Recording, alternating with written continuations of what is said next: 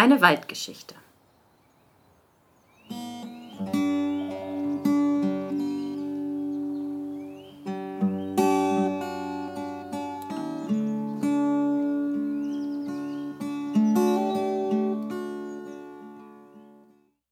Neulich am Fluss, dort, wo sich Fuchs und Igel mindestens einen gute Nachtkuss gönnen, gab es Unruhe.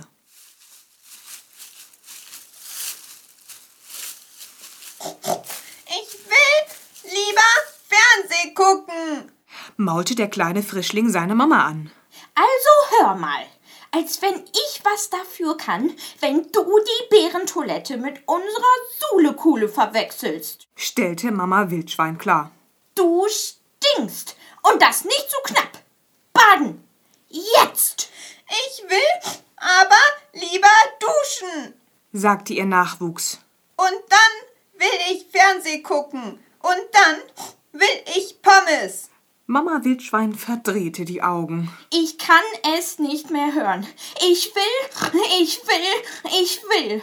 Du bist wohl ein Wildschwein. Es raschelte nebenan im Gebüsch. Also ich darf immer so viel Fernseh gucken, wie ich will. Echt? Oh nein. stöhnte Mama Wildschwein. Der Angeber. Das Wildschwein sah den Angeber begeistert an und hängte sich an dessen Lippen, mit denen dieser zu verkünden fortfuhr. Ich habe übrigens einen eigenen Fernseher mit einer 192 Zoll Bildschirmdiagonale. Und der steht in meinem eigenen Zimmer. Mama, ich will auch. Nein, never, ever. Mama Wildschweins Blick, den sie ihrem geliebten Nachwuchs bei diesen Worten zuwarf, rottete jegliche Hoffnung, hier noch in Verhandlung treten zu können, aus. Was stinkt hier eigentlich so? Irritiert sah der Angeber Mama Wildschwein an. Sie löste die peinliche Situation souverän auf, indem sie rasch auf ihren Sohn zeigte und kommandierte. Ab mit dir ins Wasser jetzt. Sie schubste das Wildschwein ins Wasser, sprang hinterher und ohne sich noch einmal umzudrehen, verschwanden beide im leichten Nebel, der in der Dämmerung leise und sanft aus den Tiefen des Waldes aufstieg. Zurück blieben eine Luft von hervorragender Qualität und ein dennoch enttäuschter Angeber. Er murmelte sich Ich habe ihm noch nicht mal meine neuen Sneaker zeigen können. in seinen Bart, drehte sich um und marschierte, den Blick auf seine weiß strahlenden Schuhe geheftet, zurück ins Unterholz. Aua, pass doch auf! riss ihn eine quäkende Stimme aus seinen Gedanken. Das tut weh! Aua! Nimm deinen Fuß von meiner Schwanzfeder! Der Angebär hatte vor lauter Schuh im Auge den Vogel im Gras darunter gar nicht bemerkt. Aua! Jetzt geh schon runter! Bist du ein Auerhahn oder was geht hier ab? fragte der Angebär völlig zurecht und nahm seinen Fuß von dem Vogel. Woher weißt du das denn? Der Auerhahn schaute den Angebär überrascht an. Der straffte seine Brust und hob an, seine Vorzüge in genügend Abendsonnenlicht zu setzen. Meine Gehirnkapazität liegt weit über dem Durchschnitt. Und ich kenne niemanden in diesem ganzen großen Wald, der das toppen könnte. Der Auerhahn schloss seinen Schnabel, denn er hatte verstanden. Und während er hinter den Blättern des Heckenrosenstrauchs verschwand, rief er aus sicherer Entfernung zum Angebär zurück. Na, na, dafür wurde wohl an deiner Sehstärke nicht zu knapp gespart, du, du Blindfisch! Blindfisch? Ich?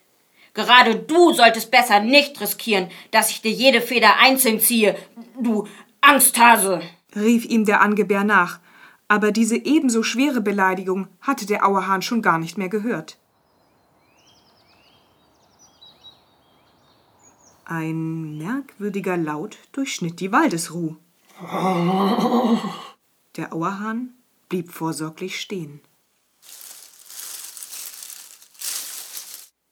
Wartest du etwa auf mich?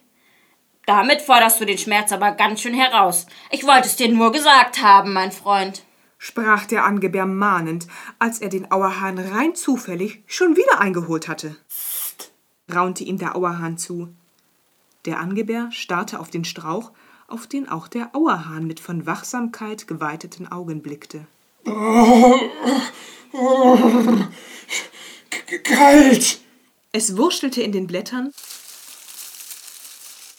und ein bepelztes, tropfendes Etwas mit zwei bemerkenswert großen Schneidezähnen stand vor ihnen. Kalt? Quatsch mit Soße. Motzte es der Angeber sofort an. Wir haben Frühling. Mein Rekord war ein Winter mit minus 192 Grad. Aber das habe ich locker. Ah, du stehst auf meinem Fuß, du Angeber. Der Auerhahn schubste den Angeber unsanft zur Seite, wobei er nicht erkennen konnte, ob der Angeber seine Aktion überhaupt als unsanft, geschweige denn überhaupt bemerkt hatte. Ergebnisorientiert sah er von einer weiteren Äußerung diesbezüglich ab und zog seinen Fuß aus eigener Kraft unter der Bärentatze hervor. Weil ihm ein Mangel an Empathie beim Angebär aufgefallen war, fragte der Auerhahn das zitternde Etwas mitfühlend. Was ist dir passiert? Vor lauter Bibbern bekam der feuchte Pelzball kaum ein Wort über seine Lippen. Ich im Fluss, das Wildschwein. Der Angebär wurde ungeduldig und klemmte sich das Tier kurzerhand unter den Arm. Du bist wohl ein Bibber. Ich nehme dich jetzt mit. Wir sind nämlich gerade auf dem Weg zum besten und wärmsten Lagerfeuer der Welt. Nicht wahr, Kumpel? Der Angebär stupste den Auerhahn bei seinem letzten Wort rein freundschaftlich in die Seite. Aua! beschwerte sich der Auerhahn und starrte den Angebär vorwurfsvoll an, obwohl er sich nicht sicher war, ob der Angebär das Vorwurfsvolle überhaupt bemerkte. Gerade wollte er deutlicher werden, doch bevor er seine Zweifel an der Gehirnkapazität des Bären laut formulierte, wechselte der Auerhahn lieber zurück auf die Sachebene. Echte Freunde nehmen sich schließlich mit all ihren Schwächen an. Und deswegen sagte er nur trocken zum Angebär, Alles Roger. Lass uns den Bibber mit zum Lagerfeuer nehmen. Und so stiefelten der Auerhahn und der Angebär, der den Bibber warm in seinem Schwitzkasten hielt, weiter voran durch den Wald.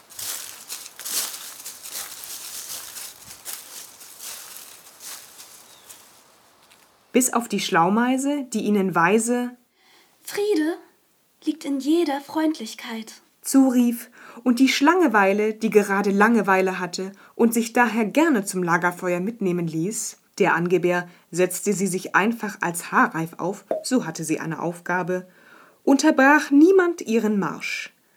Einmal nur verhedderte sich der Angebär mit seinem Schnürsenkel in einem Habichtsnest. Ey, das habe ich gesehen. rief dessen Besitzer ihnen noch nach, aber keiner antwortete ihm. Die Vorfreude auf Gemütlichkeit und Stockbrot erlaubte keinen Zwischenstopp. Im gemütlichen Kreis um das Lagerfeuer taute der Bibber endlich vollends auf. Er erwies sich als regelrechte Quasselstrippe mit einem Hang zur Ironie, mit der er bei der Geschichte von seiner heutigen Begegnung mit dem Wildschwein nicht sparte.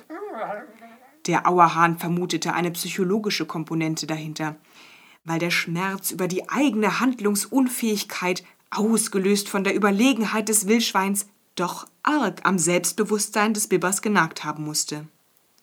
Aber das alles sagte der Auerhahn nicht laut.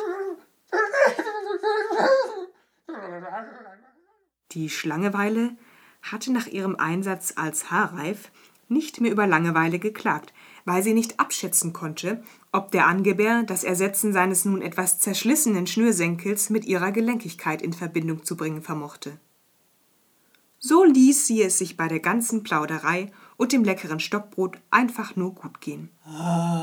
Der Auerhahn hatte seine Schmerzen inzwischen völlig vergessen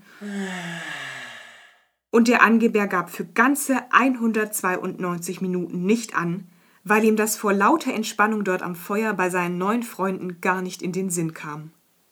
Auch kannte er nichts, was das noch hätte toppen können. Nur die Schlaumeise saß hoch oben im Baum über ihnen und genoss stillschweigend ihre Weisheit.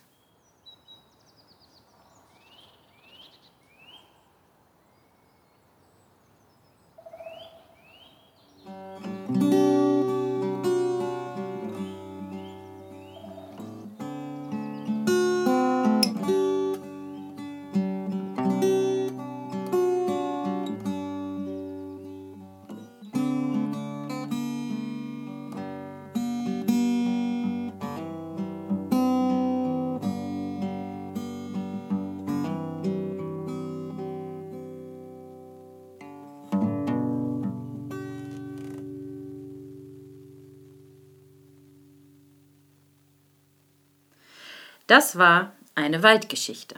Nach Marc-Uwe Klings Tierideen aus Das Neinhorn. Geschrieben von Mareike Gräber. Sprache und Geräusche Annika Kaune, Anita Stall, Elisabeth Wold, Friederike Eike, Lena Abelia Rapp, Sibylle Hennings, Stefan Holz und Tobias Schönwitz. Ton und Technik Konstantin Schulz. Moa Theater 2020